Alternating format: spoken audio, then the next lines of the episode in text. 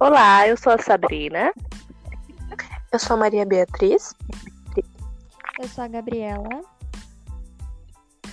E nós iremos falar no podcast sobre feminismo histórico, começando com a primeira onda. É, bom, a primeira onda ela começou no século XIX e ela aconteceu na Inglaterra e nos Estados Unidos. As mulheres elas tinham três principais reivindicações nessa onda. É, a primeira delas, e a que foi com mais marcada, foi o direito ao voto. É, eles queriam a igualdade entre direitos civis homem, entre homens e mulheres. É, o segundo ponto que era reivindicado por elas era a educação, porque elas acreditavam que o estereótipo da inferioridade da mulher estava muito ligada ao não acesso delas à, edu à educação. Então, por elas não aprenderem a escrever, não aprenderem, é, não terem acesso à academia, elas eram colocadas como inferiores. E a outra questão também era a equivalência dos papéis dentro do casamento. É, nesse caso, havia uma discussão de que a mulher muitas vezes era tida como uma escrava pelos seus esposos, é, tanto sexualmente quanto nas atividades relacionadas à casa e à família. Aqui no Brasil, a gente também começou é, essa primeira onda, porém num contexto diferente, né? A gente estava com a vinda da corte portuguesa, ela foi transferida para o Rio de Janeiro, estava é, começando, é, iniciando a independência do Império. Então, havia os jornais, que foi o primeiro a Gazeta do Rio de Janeiro, onde algumas mulheres tentavam se comunicar, mas é, igualmente os direitos que ela pediu era o direito à educação, o direito de votar, né? Mas essa luta é, é sempre importante lembrar que ela acontecia mais por mulheres de classe média e alta, né? Mas que elas lutavam não só para elas ter esse direito, mas para que as outras também tivessem. Na Inglaterra, as mulheres que estavam lutando pelos direitos elas estavam ligadas aos movimentos da Revolução Francesa e movimentos iluministas. Só que elas lutaram junto durante essas revoluções, só que quando a Declaração do Direito dos Homens e do Cidadão ela foi declarada, as mulheres não foram citadas e não conquistaram nenhum direito. E aqui no Brasil esse direito eles foram alcançados, né? Não como um todo no geral, eles foram alcançados por partes, e o direito ao voto aqui no Brasil foi só em, conquistado em 1932. É, nessa revolução, após uma década, na Inglaterra aconteceu um movimento sufragista, e ele a princípio ele foi pacífico, só que ele não recebeu grande comoção da sociedade assim, e as mulheres foram muito ridicularizadas elas só foram levadas a sério a partir do momento que elas começaram a agir de forma mais agressiva. Sim, aqui no Brasil também aconteceu. E elas foram lideradas pela Berta Luz, que é uma bióloga cientista importante, né? Que liderou esses movimentos sociais aqui. É outra coisa que é importante a gente falar é que na Inglaterra o movimento operário feminista também aconteceu. E nesse movimento, é, o foco não era as mulheres brancas de classe média alta. Aí já entravam pessoas de classe mais baixa e de outras etnias. E outra coisa é que, a partir dessa primeira onda, surgiram as duas vertentes do feminismo, a vertente do feminismo liberal, é, que no caso busca apenas pela igualdade e não tem o interesse de alterar a estrutura social. E também o feminismo marxista. Então a gente entra né, na segunda onda, a segunda onda ela vai ocorrer aí nos anos de 1960 a 1980. Nesse, nesse momento, então, as mulheres já tinham reivindicado os direitos civis, né?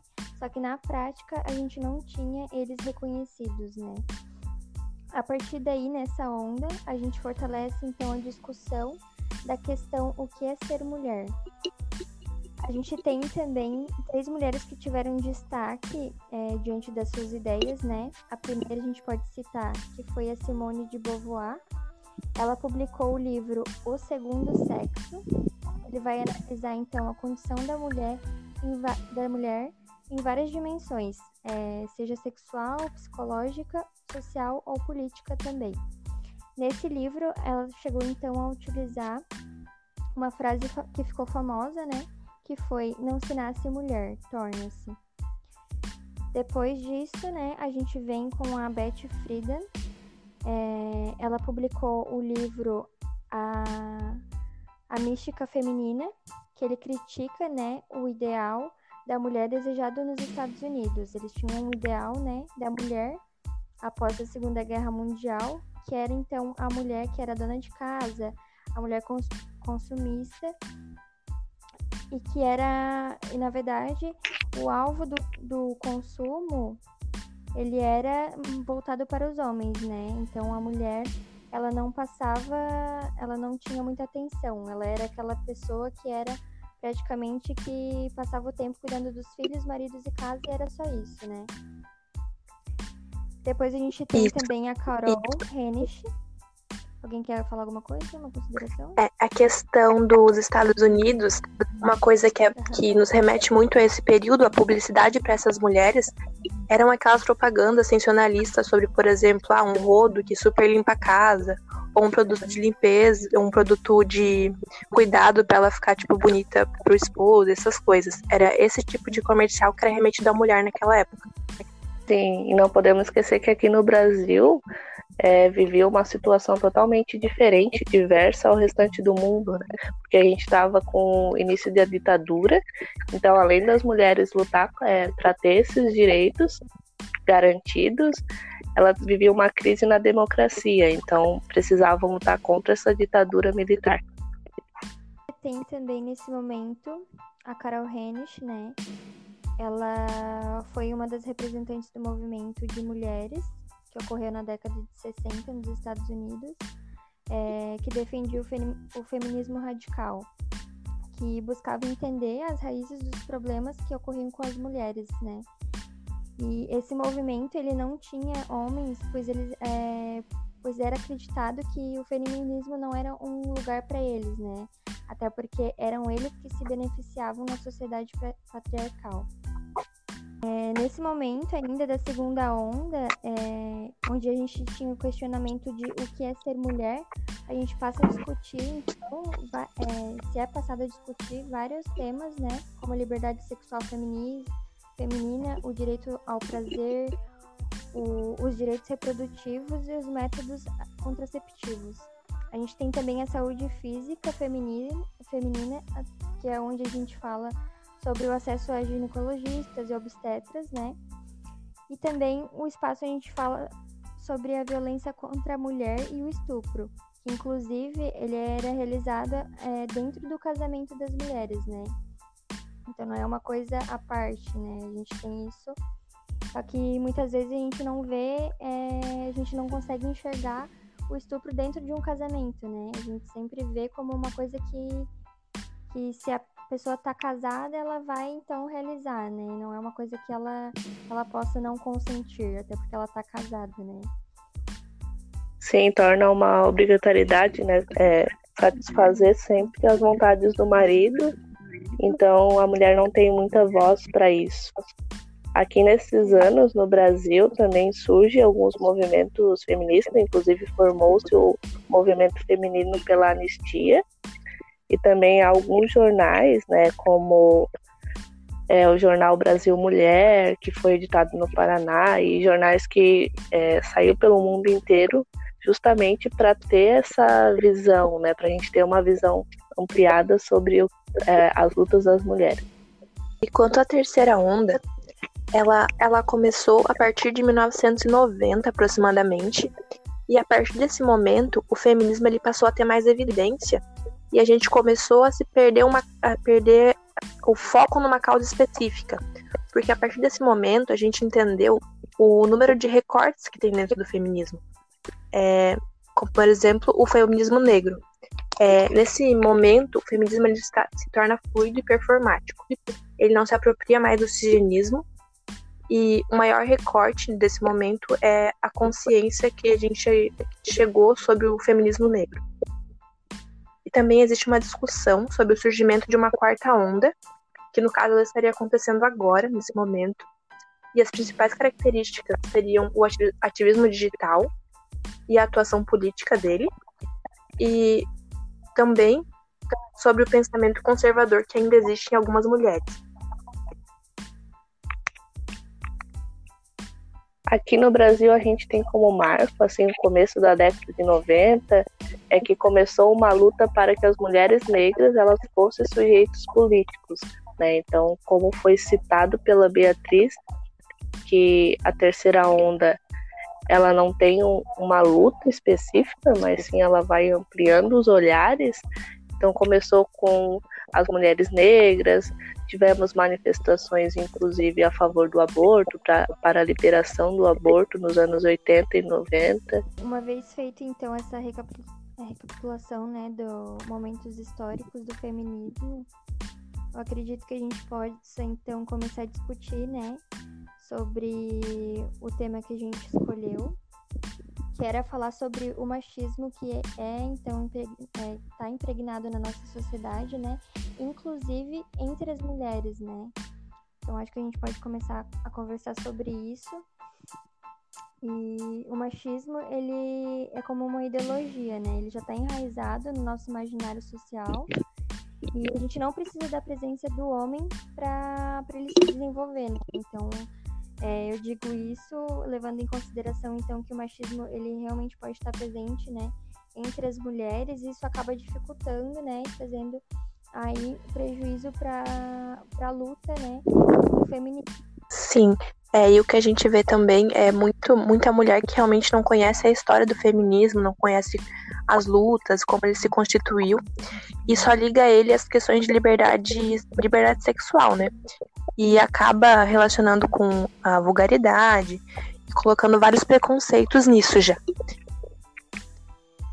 Sim, exatamente. As mulheres, em geral, elas têm uma visão muito superficial ainda do que é o feminismo e ela tem um estereótipo muito grande de que é aquela mulher que vai pra rua, está nua, é como aquela greve, né? Greve não, desculpa, a manifestação que teve dos sutiãs, que foi queimado em praça.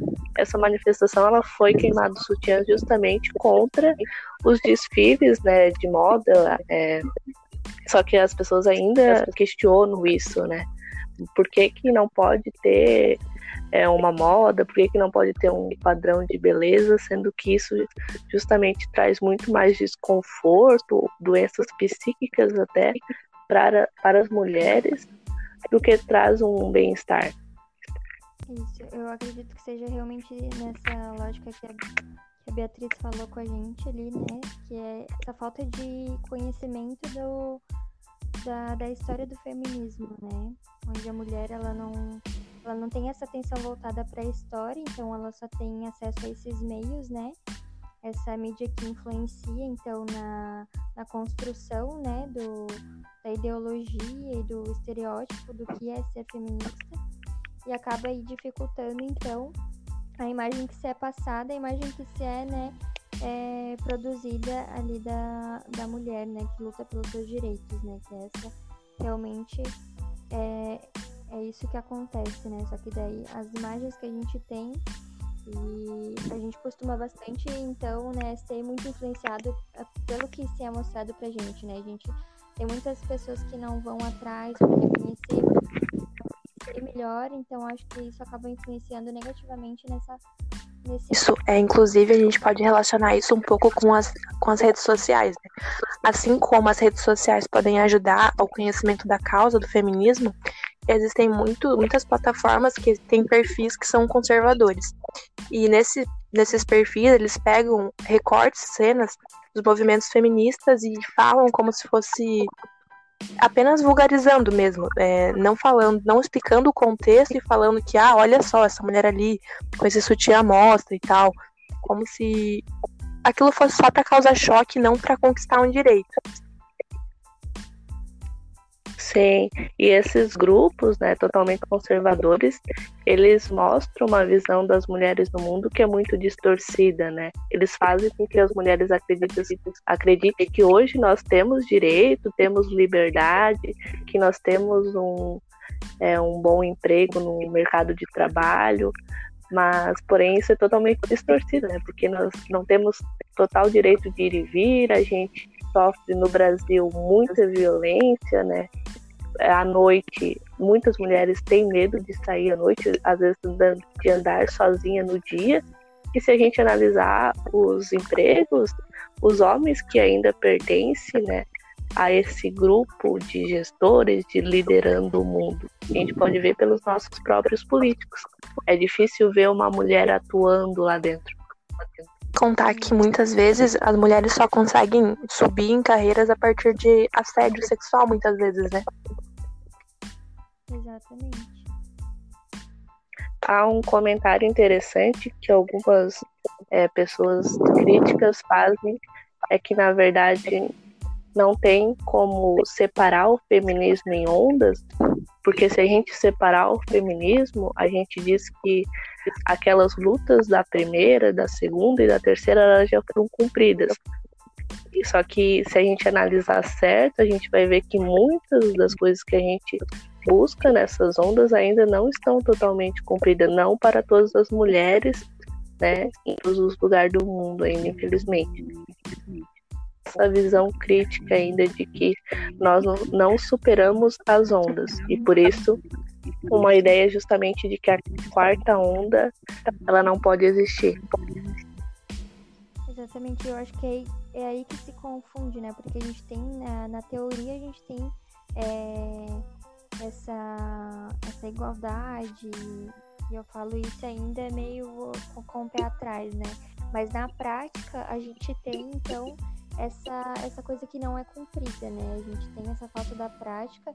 Eu acho que é isso mesmo que confunde bastante é, com, nessa questão do conservadorismo que a gente estava citando antes, né? Principalmente é, entre as mulheres, que elas é, que tem bastante discurso onde elas falam sobre os direitos das mulheres que já foi alcançado e tem elas realmente já ocuparam lugar, só que na, na real o que acontece é que é, muitas, é, muitas vezes é, a gente tem na teoria isso, só que na prática a gente não vê. Então acho que há uma confusão aí em relação a isso. Que é, realmente na prática, sim, a gente não tem, só que não é muito dado atenção para isso, né? Isso, por mais que nas leis esteja, esteja declarado que a mulher é livre, a gente ainda tem no, no, no ideal da nossa sociedade, né, nosso pensamento, que as mulheres têm um lugar que elas precisam ocupar e que elas precisam se portar de tal modo para serem respeitadas, nesse sentido. Então, é, retratando então que é, a dificuldade que é né, ter esse conservadorismo impregnado principalmente nas mulheres, né? Óbvio que isso é ruim é, para qualquer tipo de pessoa, né? Porque dificulta o movimento feminista, né? É, só que é, essa é, prevalência entre mulheres essa é, que torna isso uma divisão, né? A gente fica dividida e fica mais difícil ainda de defender o fim da violência sexista, né? Entre é, a mulher e conquistar os espaços e também o poder de autonomia sobre as nossas vidas e nossos corpos também, né? Então, Sim. essa divisão e essa muitas vezes também competição e essa reprodução do, de diminuição entre mulheres faz com que a gente tenha então uma dificuldade aí no avanço do feminismo, né? Até porque, por exemplo, durante a nosso, nosso, nossa trajetória nas escolas, a gente não estuda sobre o que é o feminismo, né? desde cedo, a gente não entende isso, a gente tem que buscar isso fora sempre, né? Sempre tem que ser algo que tem que vir da mulher. Então, se a mulher não vai atrás, ela não conhece, ela tá muito exposta a ter esses preconceitos, né? Sim, se a gente analisar, né, nem todas as mulheres também conseguem fazer essa pesquisa.